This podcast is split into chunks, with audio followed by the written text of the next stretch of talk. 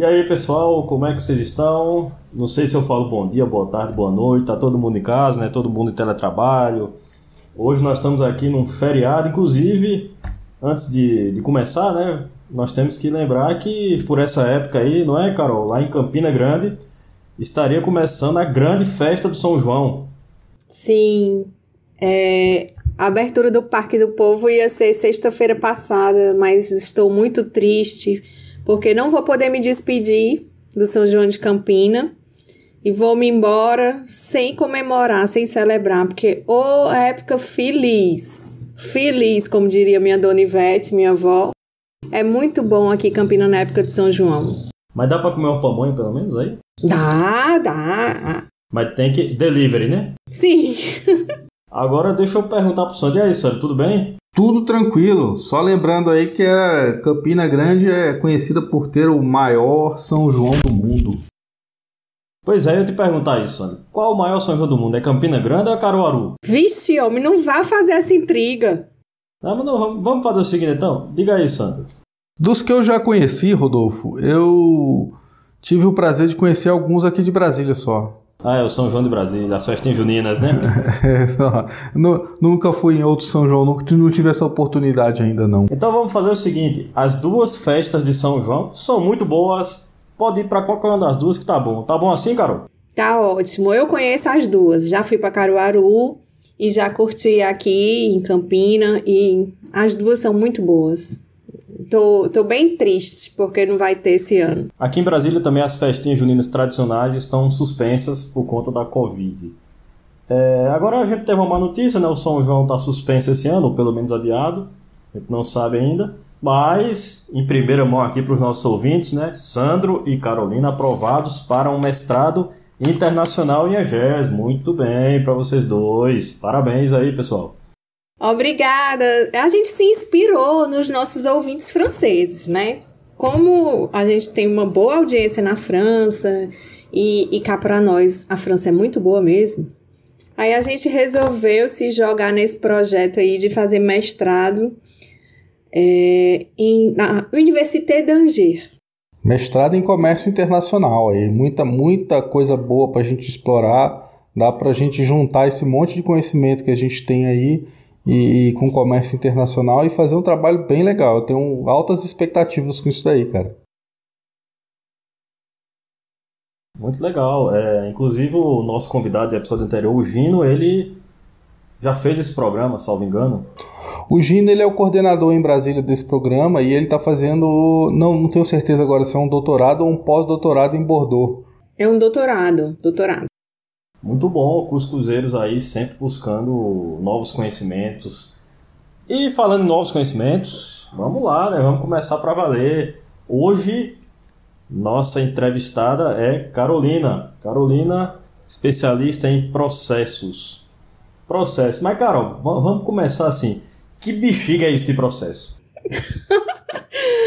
Rodolfo, eu digo assim: todo mundo entende de processos mas não, não acha que entende, não sabe que entende. Porque o processo está inserido na vida da gente. Estejam eles mapeados ou não, descritos ou não, eles existem, né? Então, assim, de uma forma geral, como é que a gente fala de processo? Processo, genericamente, é a forma de realizar alguma coisa. Você pega um insumo qualquer, transforma, gera aquilo num, num resultado, isso é um processo. Vamos dar um exemplo bem simples. Ah, se eu for, eu posso, dependendo da minha ótica, colocar que a escovar o dente é um processo. Eu pego um, um insumo que é a pasta, um insumo que é a escova, junto os dois, transformo aquilo no processo de escovação propriamente dito, e no final eu tenho um resultado que é uma boca limpinha. Então, os processos existem em, em tudo, mesmo que você conheça ou não. Agora, se a gente quiser falar em termos bonitos, em termos é, organizacionais, eu diria que processos são quaisquer atividades interrelacionadas para atingir um resultado final. Falou bonito, não é não, Sandro? Falou bonito, falou bonito. Eu tenho, tenho outros exemplos aí de processos para a gente é, ilustrar essa, essa ideia, Carol, se você me permitir. Eu posso citar alguns. É, no podcast anterior, nós falamos, por exemplo, de gestão de riscos. E gestão de riscos é um processo. Ele é um processo que tem a finalidade de gerenciar os riscos de uma determinada unidade de negócio, ou um risco estratégico, ou um risco operacional. Mas ele é um processo constituído de atividades subsequentes feitas para entregar o risco gerenciado. É essa a ideia, não é? Exatamente. Tá vendo? Todo mundo faz um processo, todo mundo conhece. É, se vocês me permitirem também. Ave Maria, tá todo mundo permitido, vamos falar. É, eu, com a minha disciplina de engenharia de software, por exemplo, a engenharia de software ela é toda centrada em processos. Então você tem o processo de desenvolvimento de um software. Tem a ver muito com isso que você falou, né, Carol? Você vai. O, o, é, a quantidade de tarefas, o conjunto de tarefas que você vai desempenhar para chegar no seu software. Você tem um processo de engenharia de requisitos, o processo de teste, o processo da implementação em si e vários outros processos. Exatamente. Eu, eu, eu, nas minhas aulas de gestão de riscos, eu costumo dizer que é, a, gente, a gente, nossa cultura, ela não gosta muito de planejar, ela não gosta muito de preparar. A gente gosta de jogar futebol. A gente não gosta de treinar, a gente não gosta de melhorar, a gente não gosta de evoluir, a gente gosta de botar a bola no gramado e correr atrás dela, né? Só que isso causa uns prejuízos enormes aí pra gente. E aí eu cito um exemplo é, do estacionamento da Disney. Quem já teve a oportunidade de ir, né? Você pega aquele estacionamento lá gigantesco, lá que cabe sei lá quantos carros, milhares de carros, né? É, qual a possibilidade de alguém ir ficar um dia inteiro se divertindo no parque e na volta esquecer onde estacionou o carro? Para resolver esse problema de gente esquecendo onde estava estacionado, eles começaram a organizar as filas. Então você não estaciona onde você quer. Eles vão é, é, é organizando as filas de, de, de carro e pedindo para cada um estacionar na sequência. Se você por acaso esqueceu onde está seu carro, você chega lá no posto de informação e pergunta: Ó, esqueci meu carro. Eles vão te falar que horas que você chegou mais ou menos. Ah, entre 8 e meia e 9 da manhã. Ah, então entre 8 e meia e 9 da manhã nós fechamos a fila 2 e a fila 3, o senhor procura lá. Por que isso? Porque eles têm esse processo desenhado. Baseado nessas informações de processo, eles conseguiram evoluir, eles conseguiram melhorar, eles conseguiram transformar esse processo que eles tinham para uma coisa melhor, para trazer uma solução para eles, claro, que está facilitando o trabalho deles, mas para o usuário deles, para o frequentador do parque. Né? E você só consegue esse tipo de coisa se você pensar é, é, como processo, se você pensar organizacionalmente. Se não, vai ser o Beto Carreiro. Tu estaciona lá, vai ser o Beach Park. Tu estaciona lá, o problema é teu, paga 50, 100 reais a diária. E se você lembrar ou não, o problema é teu. Exatamente. Eu, eu digo muito, Sandro, que a gente só gerencia o que se conhece. Exato. É, e, e o processo, o mapeamento de processos, ele serve para isso, para você saber o que é que está acontecendo. É, você pode me perguntar, ah, Carol, então a gente obrigatoriamente tem que saber para uma empresa funcionar? Não, obrigatoriamente não. Tem muita empresa que não tem a menor ideia nem do que seja gestão por processos. Mas ela facilita muito o andamento e a, a produtividade, a vida da empresa de uma forma geral. Como você comentou aí, ah, pode ser tudo desorganizado e a pessoa perder um tempão para encontrar seu carro e aí impacta na experiência do cliente né? Que é uma coisa que está sendo muito comentada agora, que é o user experience. Ou você pode ter uma experiência como a da Disney, que é inesquecível, né? Pelo menos para mim foi. A vantagem do processo é justamente essa aí, é o impacto que isso tem para o usuário. Se você fez bem feito, se você conseguiu as melhorias que o processo te traz, que o gerenciamento por processos te traz, você vai ter um impacto positivo na vida do usuário. E o usuário vai sair contando essas histórias que nós estamos contando. Ah, pô, fui na Disney, aconteceu isso. Ah, fui em tal lugar, aconteceu aquilo. Ou, por outro lado, você vai em outro lugar que não tem essa visão de processos, que não tem essa visão de melhoria contínua, e a propaganda vai ser negativa. É. É, complementando até esse caso aí, Sandro, que você falou, você pega, por exemplo, claro, não vamos entrar em polêmica, não vamos falar do caso Floyd. Ali é, aconteceu, mas normalmente a polícia americana ela tem um processo a seguir. O policial tem um processo, ele sai treinado com um processo na cabeça, tem uma forma de funcionar. Você vê que raros, raramente acontece o cara chegar tirando ou abordar errado, ele não saber o que fazer. Então vai, primeiro ele dá um alerta, ó, mão na cabeça, o cara não fez, aí sim ele vai tomar as ações. E a questão do uso progressivo da força, você vê que ele realmente vai fazendo uso progressivo da, da força, ele dá uns comandos E a partir da reação, vamos dizer, do suspeito, é que ele vai incrementando o potencial ofensivo dele. E com isso, quando, caso ele siga o processo, né, quando acontece uma morte, uma agressão, ele está respaldado por um processo.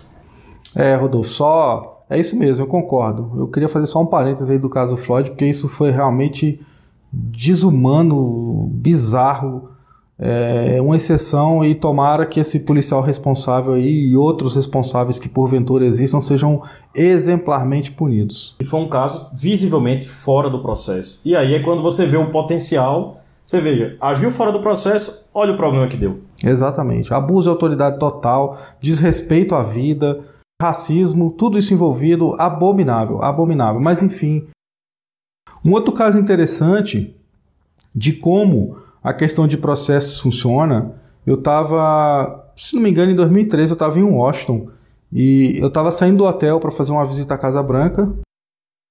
Quando na van que estava me levando para o metrô, o hotel era um, era um pouco distante, e eu peguei uma van, uma shuttle do, do hotel para a estação do metrô e deu, deu na rádio é, que estava tendo um atentado atrás, numa, numa instalação da Marinha que ficava numa ilha próximo à Casa Branca, atrás da Casa Branca, no, no Potomac River, no rio Potomac.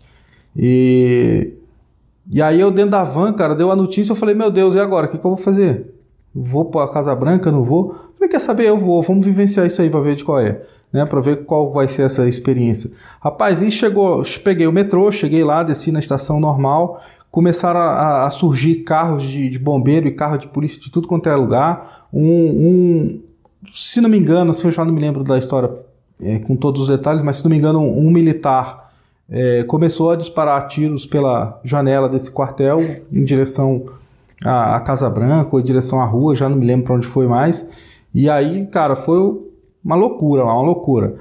Cara, nesse exato momento que eu cheguei, eles começaram a fechar, em frente à Casa Branca tem uma praça, que eu também já não me lembro o nome, eles começaram a fechar a praça.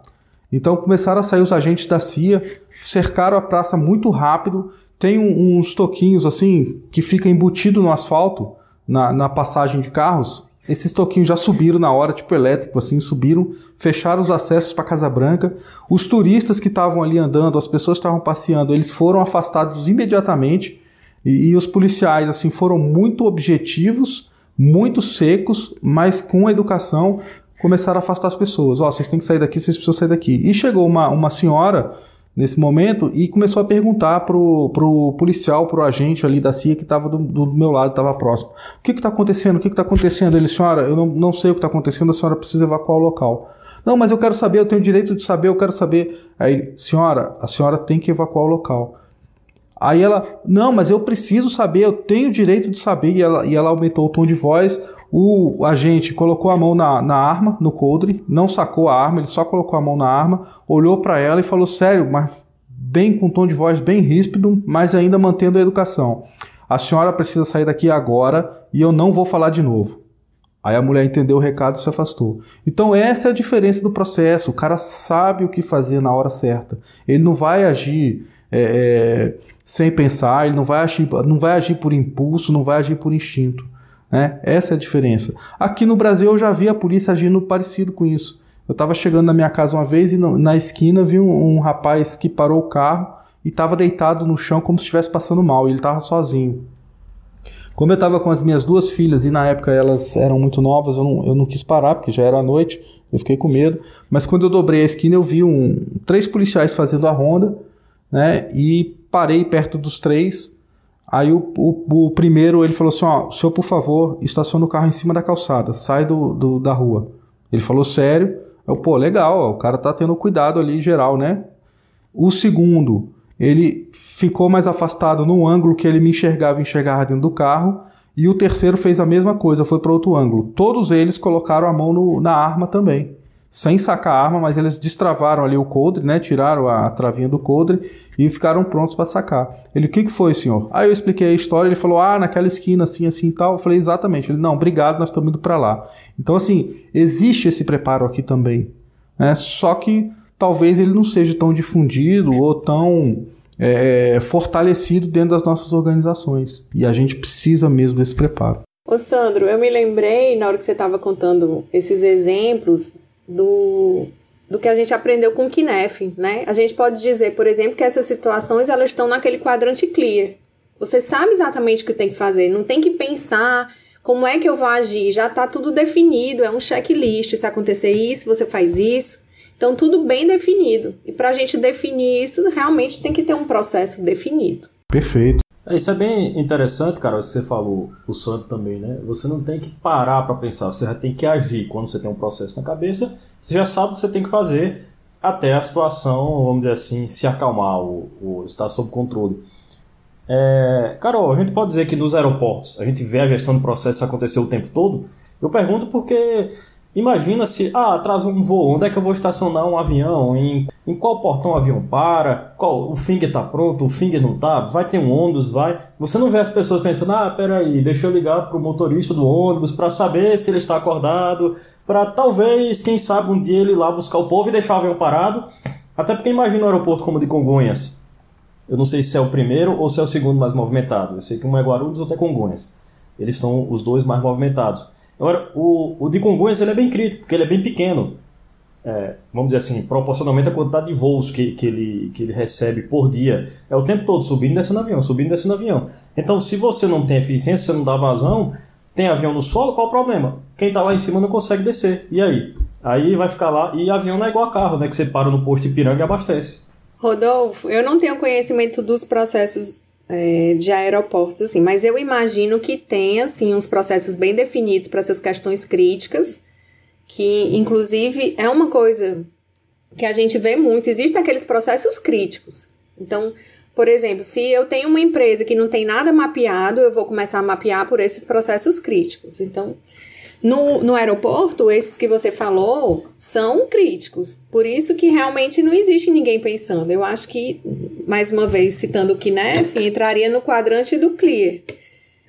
Apesar de ser uma coisa recorrente, por exemplo, o atraso dos voos, a essa parte de atraso de voo e como gerenciar esse caos que fica depois que atrasa, já não tem um processo tão definido.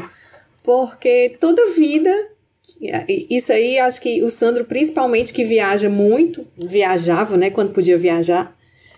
É, cada vez que a gente perde um voo, é um, um caos diferente. Tem uma situação que, que é fácil de resolver. Não, já a, a, não tem mais voo, a senhora pega essa van que vai estar tá ali e vai para Campina Grande, por exemplo. Mas tem outras situações que as, a, as pessoas que estão ali na frente, elas não sabem como agir ou talvez elas sabem, mas não tem informação e, e fica aquela confusão. E ainda tem a questão da. Aí vamos lá. Eu, eu acho que tem um processo sim, Carol. Tem um processo de pirangagem das companhias aéreas. Será que o nosso ouvinte sabe o que é pirangagem? Pirangagem é muquirana, mão de vaca. Às vezes elas não querem arcar, apesar de estar na lei, de ser seu direito, é, um atraso superior a tantas horas, você tem direito a hospedagem, alimentação, etc. Elas vão fazer de tudo para pirangar, isso é fato. Eu acho que esse processo está muito bem definido. Pode ser. Pode ser também. Porque a gente sabe que existem uns processos é, que são desenhados para prejudicar. Eu não vou falar bem prejudicar, mas assim, atrapalhar um pouco a vida do cliente. Né? Por exemplo, quando a gente quer cancelar um, uma linha telefônica, ou então uma TV a cabo, e que a gente fica ali esperando, esperando, esperando. Quando a gente aperta o número relacionado a isso, ao cancelamento, parece que é uma espera sem fim, né? Para ver se a gente desiste de cancelar. Então, tem razão, Rodolfo. Acho que deve existir, sim. Eu, esse, esses processos aí, todos que vocês falaram agora, de, de companhia telefônica, de aviação, companhia de aviação, eu acho que está relacionado a isso mesmo. Porque se você parar para observar, esses processos eles estão muito bem definidos dentro da regulação de cada uma dessas áreas. As agências reguladoras têm um processo bem definido. Ah, se você entrar no site da ANAC, por exemplo, Agência Nacional de Aviação Civil, você vai observar que tem um regulamento próprio para atraso, cancelamento de voo, o que fazer, quando fazer, como fazer, quais são os prazos. Está em linguagem muito clara, objetiva. Tá até tem um pouco do, do é, dessas questões agora de, de visual, de design visual, para facilitar o entendimento pelo usuário. Então, eu acho que tem essa questão aí mesmo de dificultar a vida do usuário. Né? Infelizmente a gente tem essas características nossas aqui que, que permitem chegar nessa coisa, né? Agora sim, a gente está falando de user experience, é, processo de pirangagem, o processo para dificultar. É, tem um caso de sucesso, eu não sei se eu posso falar o, o nome da empresa, um caso que eu vi um processo de cancelamento que funcionou perfeito, inclusive automatizado. Aí a gente já pode falar em automação de processo.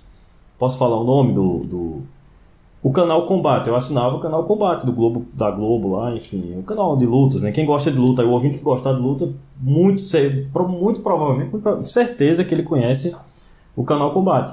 Eu era assinante do canal Combate, um belo dia eu vi que não estava sendo interessante, não estava tendo tanto tempo de assistir às lutas. E o que é que eu fiz? Fui lá cancelar. Como é que você faz? Você entra no próprio aplicativo, você simplesmente tem um, vamos dizer assim, um pouquinho de dificuldade. Não é tão claro assim, ei, cancele aqui. Não tem um banner dizendo, por favor, cancele aqui. Não. Você tem que forçar um pouquinho o menu. Mas assim, não é nada de, de muita dificuldade. Salvo engano, você tem que é, clicar como se fosse no Fale Conosco, e aí no Fale Conosco vai ter uma opção de cancelamento. Eu não lembro agora exatamente se é Fale Conosco, mas é uma coisa assim. Você vai numa opção primeiro e lá vai estar o cancelamento. Uma vez que você cancela, acabou e você recebe um e-mail eles, não, tranquilo, está cancelado, você tem até dia tal para acessar e esperamos contar com você novamente. Vai que você decide voltar a ser nosso cliente. É um, um pensamento legal, né? Porque ele pensa que posteriormente você pode querer ser cliente de novo. E se você tivesse ficado com muita raiva de cancelar, como geralmente a gente fica, não volta nunca mais. Eu sempre tive uma máxima que é o seguinte: o jeito que a gente tem de melhorar o serviço é não consumir. Então, se eu fui mal atendido, eu não volto mais naquele estabelecimento. É, Para você ter ideia, eu já troquei aqui em Brasília, eu já passei por todas as operadoras de TV a cabo e todas as operadoras de telefonia. Ei, caba bruto.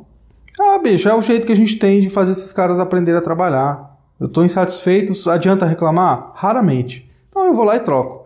Né? E, e normalmente, se aparecer uma, uma, uma, um valor é, realmente diferente, uma promoção realmente diferente, que eu pague bem menos, com, com um serviço igual ou mais do que eu tenho, eu também troco. Sem dó, não tem amor não. Eles, não têm, eles só têm amor ao meu dinheiro para pagar, né? o resto não. Então, cara, é o jeito que a gente tem de fazer as coisas funcionar. É deixar de consumir. Da mesma forma que eles têm o processo para sacanear o usuário, nós temos também o processo para escolher a concorrência, se for o caso. Perfeito. Carol, o que, que, você destaca assim? Quais são os grandes benefícios da, da gestão por processos, hein?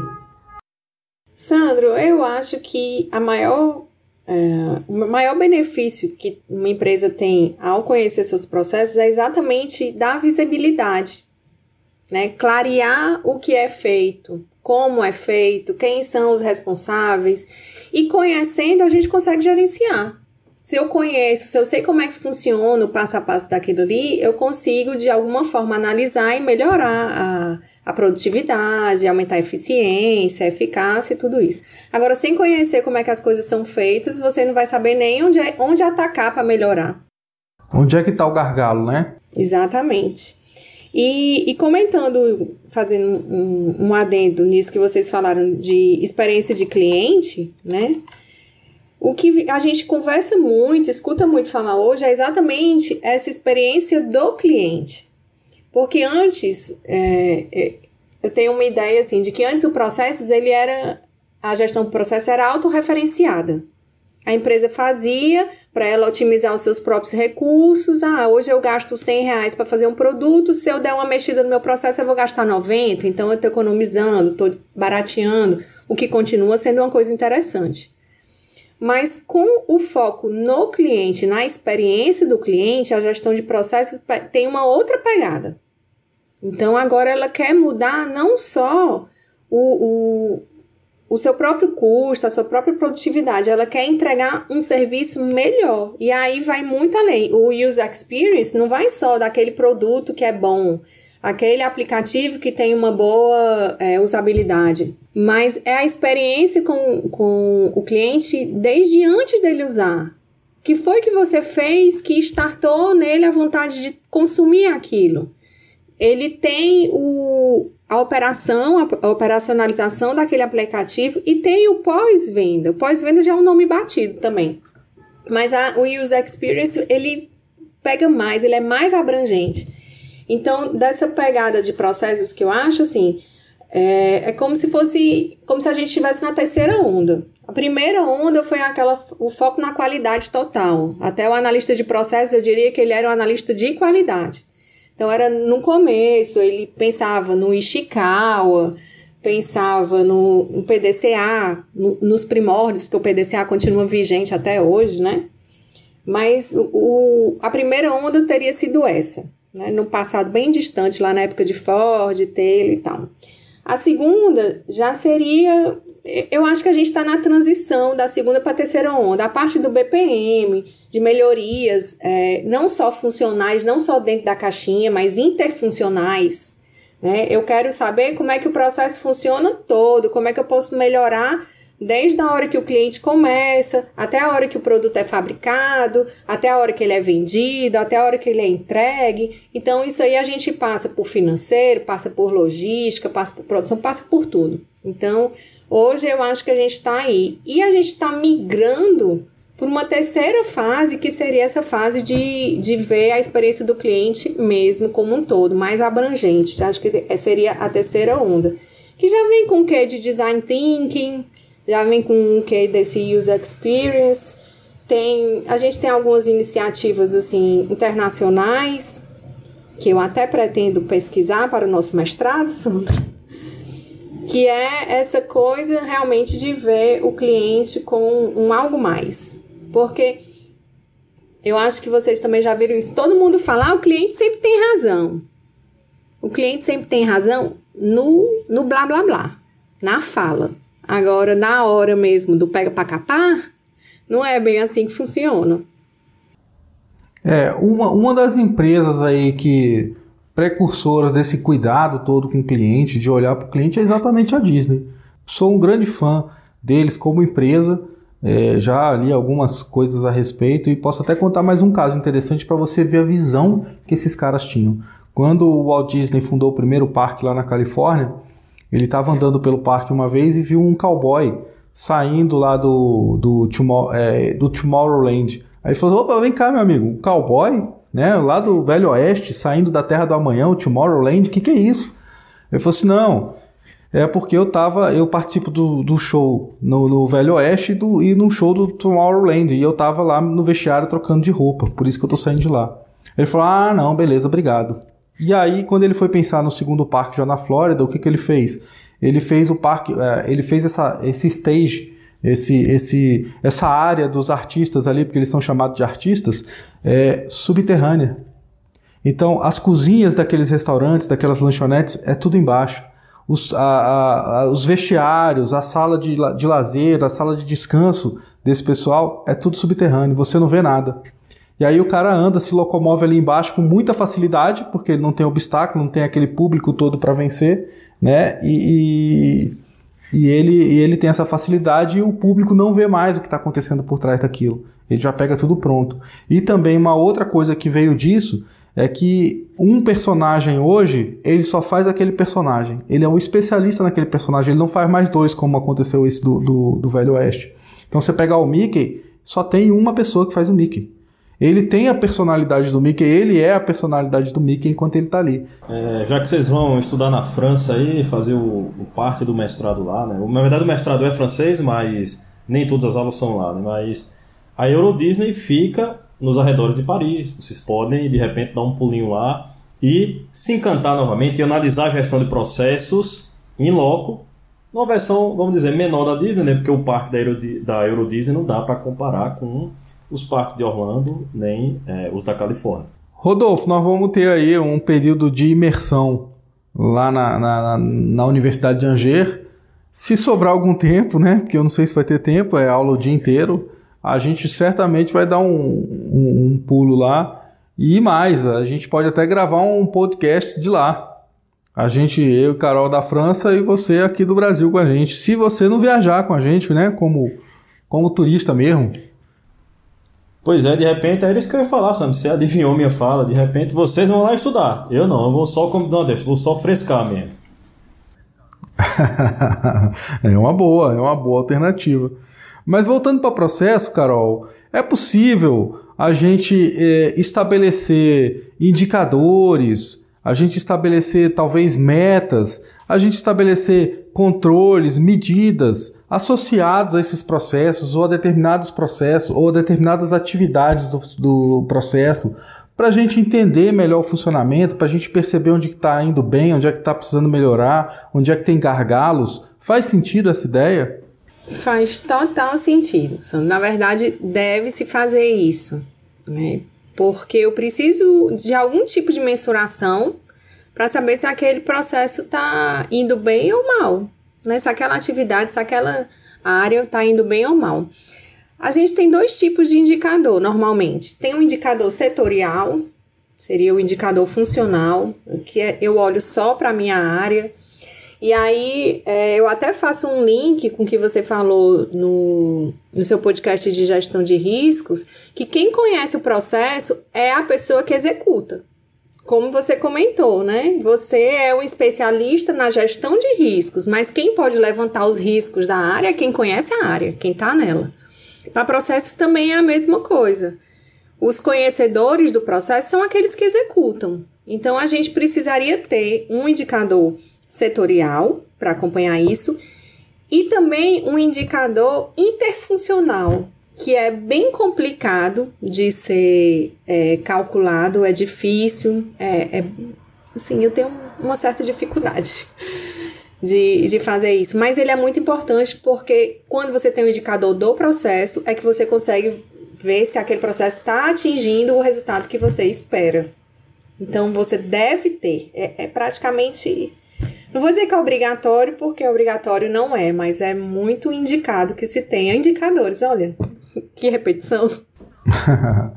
isso, isso é interessante porque é um subsídio gigantesco para tomada de decisão. Assim como aquelas questões de riscos também subsidiam a tomada de decisão, são esses indicadores de processo. Você vai ter uma avaliação, você vai ter uma, uma, uma fotografia exata de onde estão seus problemas, de onde estão as suas oportunidades de melhoria, de onde está funcionando bem, de onde você pode é, é, tirar um pouco de recursos, onde você precisa investir ou alocar mais recursos. Né? E eu acho eu realmente acho impressionante essa maturidade negativa que nós temos no Brasil em relação a processos, a gestão de risco, a ferramentas de gestão de modo geral. Eu acho impressionante como a gente consegue funcionar sem isso.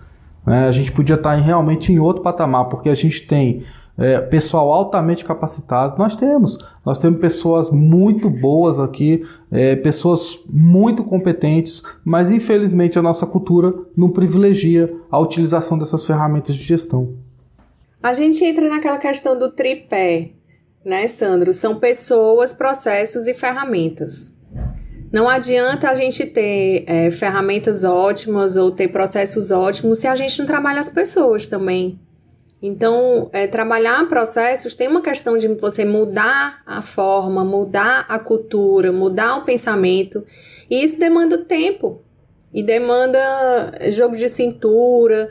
A gestão de processos não vai funcionar se ela não for patrocinada pela alta administração. Então, se, se não tiver isso, não vai funcionar. É por isso até na minha opinião, que muitas vezes as pessoas dizem: ah, lá vem aquele povo de processo de novo, ah, não vai dar em nada. Não vai dar em nada porque aquele trabalho, se ele não tiver um patrocínio, realmente não dá em nada. Não adianta eu ir na sua área, fazer o um mapeamento, ver os processos críticos, definir indicador, se no mês que vem você não vai usar aquilo e nem vai vir uma orientação de cima para baixo dizendo que você deve fazer. Então é uma mudança de cultura e o, é, é primordial que tenha uma, uma um patrocínio. É imprescindível que tenha um patrocínio da alta administração, senão não funciona. Essas questões aí, eu, eu, eu me lembro, assim, em algum dos meus treinamentos eu coloco a curva de, de adoção da inovação ou a curva de difusão da inovação, e eu não vou entrar em detalhes não, mas ele separa, isso foi, foi feito na década de 60 por um é, um pesquisador chamado Everett Rogers, e, década de 60, é isso que eu queria que vocês prestassem atenção, década de 60. E essa curva de adoção da inovação, ela separa o público lá é voltado para vendas, né? Mas ela separa um, o público em algumas categorias e ele traz formas de você abordar essa categoria, adaptando a sua comunicação para convencer ou para mostrar os benefícios de forma mais adequada para um, cada uma dessas categorias. Então, a primeira categoria, para você ter ideia, ele chama de Early Adopters, são aqueles que gostam de novidades, vão adotar rápido. E ele caracteriza essas turmas, essas, esse conjunto de pessoas, né? Para você é, é, se adaptar a sua linguagem, a sua forma de comunicação para essas pessoas. E isso eu, eu mostro nos meus treinamentos justamente nesse sentido que você está falando, Carol, de mudança da cultura organizacional. É como lidar com as pessoas, como falar com as pessoas. Você sabe quem que gosta desses, dessas metodologias, você sabe quem não gosta. Né? Então a gente precisa é, cuidar também dessa organização é, dessa cultura organizacional. Esse é o grande falha na, na, implantação de qualquer processo que a gente tenta fazer, é sempre o ponto maior de falha é não olhar para as pessoas, não olhar para o comportamento humano, não olhar. E aí você faz um projeto, você faz um processo lindo e quer empurrar a goela abaixo. Não vai dar certo. Não vai funcionar. Não vai, não vai funcionar. E aí eu vou reafirmar esta curva de difusão da inovação é da década de 60 e até hoje ela não é conhecida pela grande massa brasileira. Sabe quem, quem conhece isso aí? Quem trabalha com startup, porque é uma das matérias que as, startup, que as startups usam para se preparar melhor para o público que eles vão ou que eles pretendem atingir. Então, no meio das startups é muito comum você ver, mas no meio organizacional, não. E uma coisa que é de 60. Muito bom, Carol, muito bom, Sandro aí. Tivemos uma aula hoje de gestão de processos com exemplos, inclusive falando muito da Disney. Eu não sei se os parques da Disney já estão reabertos, né, por conta da Covid, mas quando vocês forem lá para a França para fazer o Fast Track, né, como chama aí, é, a Euro Disney muito provavelmente, se Deus quiser, vai estar aberta aí, vocês vão poder e quem sabe eu estarei lá com vocês. Vai estudar não, viu? Já falei que é só para frescar. É... Lembrando aí pro pessoal aí, nossos ouvintes, nós temos o blog, o cuscuzcongestão.com.br. Carol vai preparar um material especial de curadoria aí, dá uma conferida lá. E nós temos o nosso Instagram, arroba cuscuzcongestão. E também, o que é que nós temos, Carol? O nosso principal produto aí. Alô, é da rádio? Isso aí, mande uma música para nós, fala o que é que você achou bom, o que é que você achou ruim, sugira algum tema, nós a gente escuta, viu? Ou manda um direct no Instagram também que a gente aceita. Comenta no blog, interage com a gente, a gente gosta dessa interação com o nosso ouvinte. E se você for francês, sei lá, pra... vai que você entende português, mas você não consegue escrever em português. Não tem problema, escreve em francês que a gente dá um jeito. Obrigada, gente. Eu adorei esse podcast que eu falei do que eu entendo. Desculpa aí se eu falei demais, mas eu me empolgo, eu adoro gestão de processos e até o próximo podcast. Antes de eu fazer minha despedida, eu queria deixar aqui no ar que nós estamos trazendo aí, nós estamos conversando com alguns convidados aí para os próximos episódios. Eu ainda não vou detalhar quais são e quem são, mas a gente está convidando aí uns, umas pessoas que já está bem adiantada a conversa para vir gravar os próximos podcasts com a gente, cara. E eu recomendo que os ouvintes fiquem ligados, porque o assunto é bastante interessante. São questões bem relevantes e, e a turma que está sendo convidada é fera. Muito bom, suspense no ar. Então, vamos nos despedindo aqui. Até a próxima. Até, minha gente, até a próxima. E seguimos aqui no clima de São João, apesar de não ter São João. Pessoal, obrigado. É sempre um prazer gravar com vocês dois. É, a gente também se diverte aqui, a gente aprende junto um com o outro, se diverte e também tenta levar um pouco de conhecimento aí para outras pessoas, né? Afinal de contas, esse mundo que a gente vive é um mundo cada vez mais colaborativo. Inclusive, a economia está mudando. A economia também está passando a se chamar e se desenvolver economia colaborativa. Está passando a se desenvolver de forma colaborativa também. Então, colaboração é a regra.